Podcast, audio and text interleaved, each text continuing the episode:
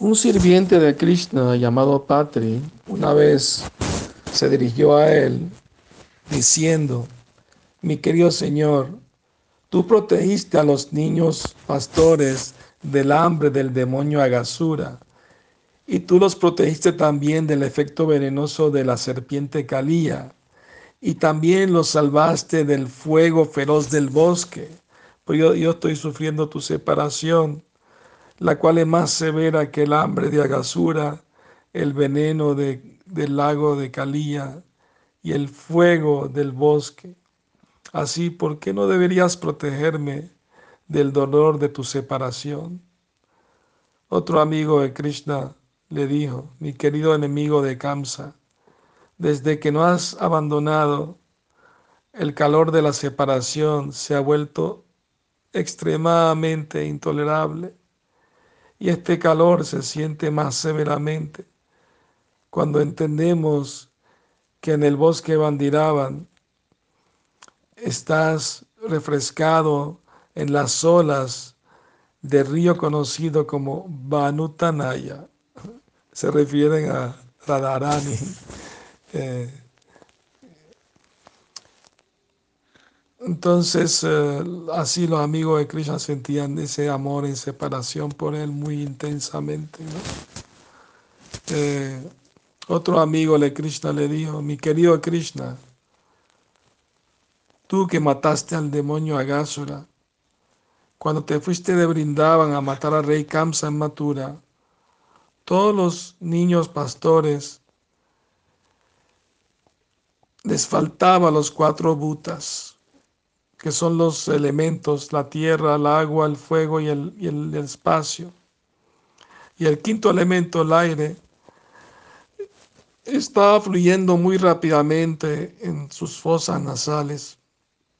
Cuando Krishna se fue a Mathura a matar al rey Kamsa, todos los niños pastores están tan afligidos por la separación que casi murieron. Cuando una persona está muerta, se dice que abandonó los cinco elementos, conocidos como butas. No se refiere a fantasmas, sino a los elementos.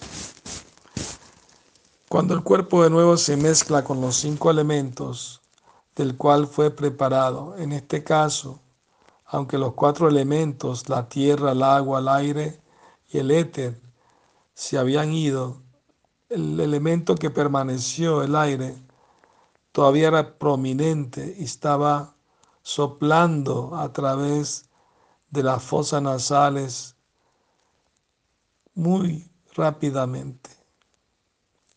En otras palabras, después que Krishna se fue de Brindavan, los niños pastores estaban siempre ansiosos. Eh, ¿Qué pasaría cuando Krishna vaya a pelear con Kamsa?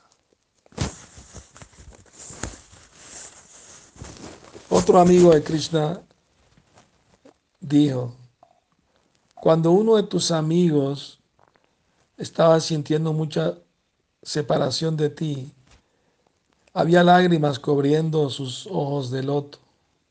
Y así los, los abejorros negros del sueño se desanimaron de entrar en sus ojos y se fueron a otro lado. Cuando hay una flor de loto, los abejorros vuelan dentro de ella para colectar la miel.